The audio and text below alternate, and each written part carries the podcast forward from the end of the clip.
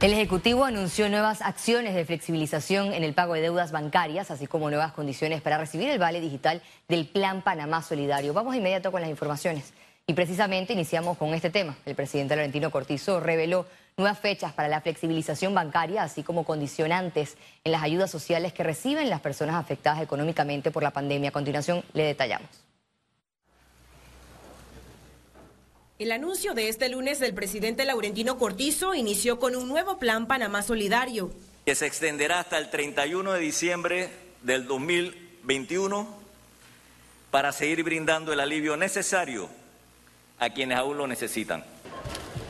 Para continuar recibiendo el beneficio Vale Digital de 120 dólares mensuales, la persona deberá realizar 24 horas de servicio social comunitario al mes o capacitarse en el INADE. Para ello tiene del 1 al 31 de julio para inscribirse en panamasolidario.gov.pa. Adicional, extendieron por tres meses más el periodo para que deudores con ingresos afectados por la pandemia logren acuerdos de pago con los bancos. Para acceder a esta flexibilización de pago, las personas afectadas deberán acercarse a su banco, sustentar su situación económica y llegar a un acuerdo antes del 30 de septiembre del 2021. Dependiendo de la realidad económica de cada persona, el acuerdo de pago y un posible periodo de gracia podrá extenderse más allá del 31 de diciembre del 2021. Aclararon que no se trata de una moratoria bancaria y si el cliente no se acerca al banco, este asumirá que usted puede pagar. Ciara Morris, Econews. La Asociación Bancaria de Panamá explicó que esta extensión anunciada por el presidente Cortizo se debe a que aún hay más de 400.000 personas con préstamos que necesitan acuerdos de pago. Lo que anunció el presidente de la República hoy entonces va encaminado a dar un poquito más de plazo, ampliar del 30 de junio, dar 90 días adicionales para que esos acuerdos entre clientes y bancos puedan lograrse a tiempo. Habida cuenta que todavía hay un número importante. ya es la minoría, ya la mayoría han logrado sus acuerdos, pero todavía hay 490 mil eh, préstamos, clientes, que necesitan esos nuevos términos y condiciones.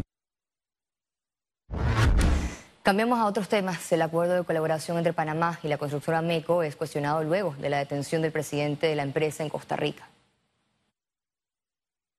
En 2018, por el caso de Coimas Blue Apple, el Ministerio Público a través de la Fiscalía Anticorrupción suscribió un convenio para no formular cargos contra el presidente de la constructora MECO, Carlos Cerdas, además de la ruptura de la unidad procesal y el archivo definitivo. Hay una relación eh, casi de causalidad ¿no? entre la percepción de corrupción, que es el resultado lógico de cada uno de los eventos que se van sucediendo en distintas administraciones en las que uno observa que cada acto público, cada obra pública se convierte en una, una oportunidad de lucro para quienes licitan y para, para quienes llegan a esos cargos públicos.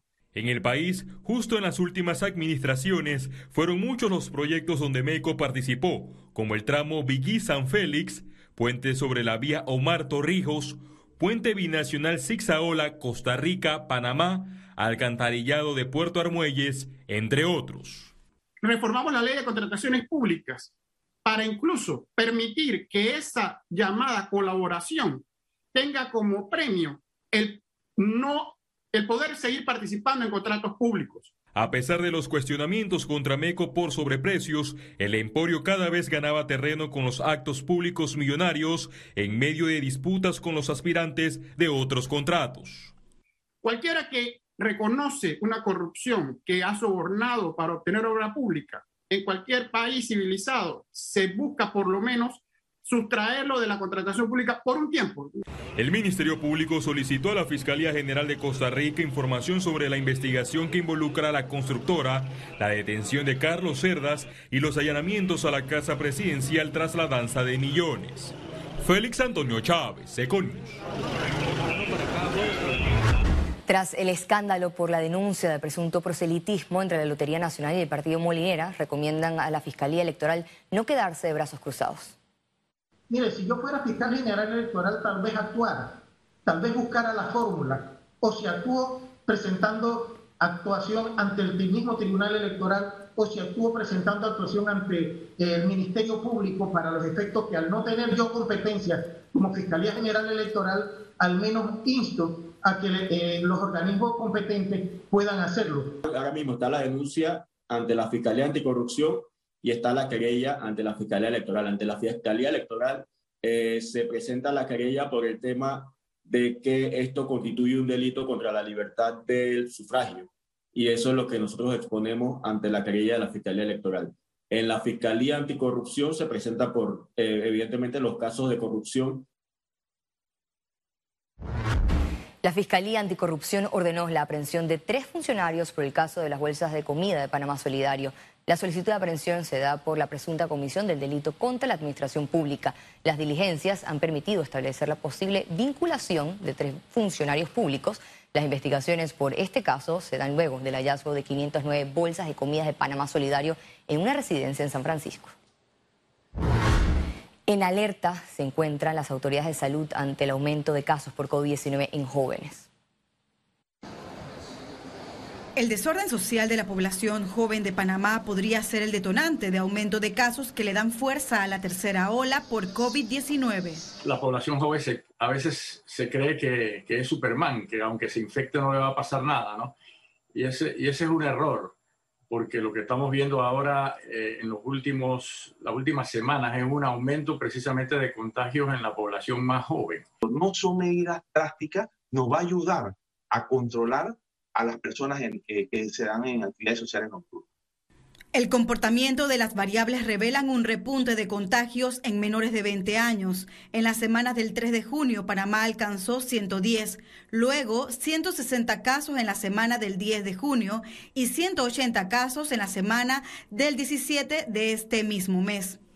Pero en la medida en que eh, la demanda hospitalaria aumente considerablemente, sobre todo en algunas regiones del país donde no hay tanta cama de hospital ni, ni de cuidado intensivo, lógicamente pues el ministerio va a estar obligado a tomar alguna que otra medida para, para evitar eso, el colapso de, de, la red hospitalaria en, en, alguna región.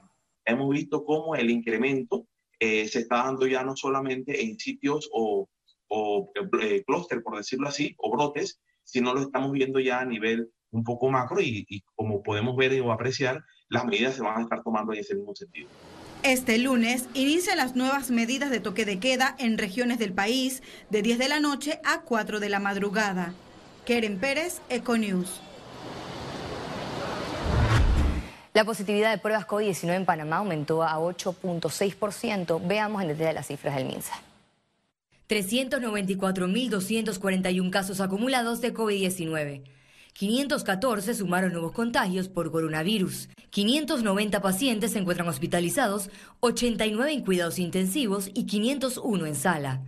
En cuanto a los pacientes recuperados clínicamente, tenemos un reporte de 377.243. Panamá suma un total de 6.477 fallecidos, de los cuales dos se registraron en las últimas 24 horas. Emiten aviso de prevención por lluvias y tormentas en el país hasta el próximo jueves 24 de junio. Las condiciones de mal tiempo se deben al paso consecutivo de ondas tropicales que estarán interactuando con los sistemas de bajas presiones, anunció el SINAPROC. Las lluvias podrían registrarse en áreas costeras, regiones montañosas y cordilleras. La bancada del Partido Cambio Democrático está dividida de cara al nuevo periodo legislativo. Un grupo de diputados no respalda la alianza con el Partido Revolucionario Democrático no mantenemos una alianza con el PRD, que es el partido que está en gobierno. En función de eso, un grupo de diputados no estamos de acuerdo con brindar ese respaldo en esta nueva elección de la Junta Directiva de la Asamblea, porque el gobierno no se lo merece. Nosotros, un grupo de diputados del Partido Cambio Democrático, no estuvimos de acuerdo con seguir endosando ese respaldo. Y es que no se puede dividir el PRD de la Asamblea con el PRD del gobierno todos son el eh, partido de gobierno y seguir respaldando desde la Asamblea esta gestión es darle un voto favorable al gobierno que nosotros sentimos que no se merece. Economía.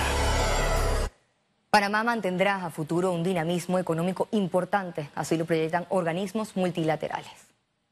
Que tiene el fondo. El Fondo Monetario Internacional sustentó por qué su proyección de crecimiento económico para Panamá en 2021 es una de las más altas, un 13%.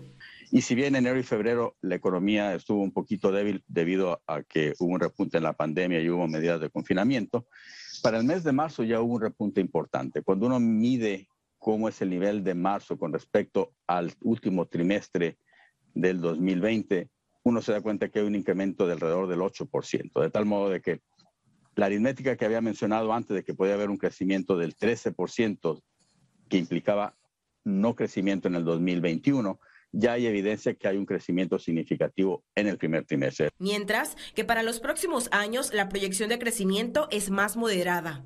Nosotros hemos repetidamente tenido una proyección del, de crecimiento potencial del 5%. Pensamos que a, partir del año 2022 eh, la economía va a crecer al 5% y se va a mantener en esos niveles. A criterio de Moody's, Panamá mantendrá un dinamismo importante, razón por lo que calificó al istmo con BAA estable, que aunque es positivo, refleja una baja debido a presiones fiscales que el país debe enfrentar.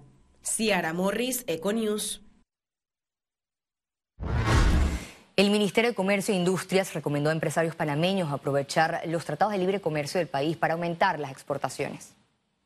Invitamos a, los exportadores a que sigan viendo los, beneficios que hemos negociado con los tratados de libre comercio. De eso se trata, de negociar tratados que se puedan utilizar. Tenemos, tenemos otro que entró en vigencia en marzo, el 2 de marzo, que es el, el Tratado de Libre Comercio con Corea del Sur. Es bien importante, es un país de un alto poder adquisitivo y un mercado grande. Eh, y, realmente lo que hemos tratado de ver es que no haya competencia. Nosotros protegemos nuestro sector productivo para que no ingrese producto que, compita, pero que nosotros sí podamos exportar, eh, y, ahí entra la piña también, y entran productos del mar, y entra carne bovina, o sea, tenemos una gama de productos que pueden eh, aprovechar estos tratados de libre comercio. Y a propósito de la labor para aumentar las exportaciones panameñas, el Ministerio de Desarrollo Agropecuario anunció que mil cajas con papaya panameña serán enviadas a Canadá por parte de la empresa Panamá Squash.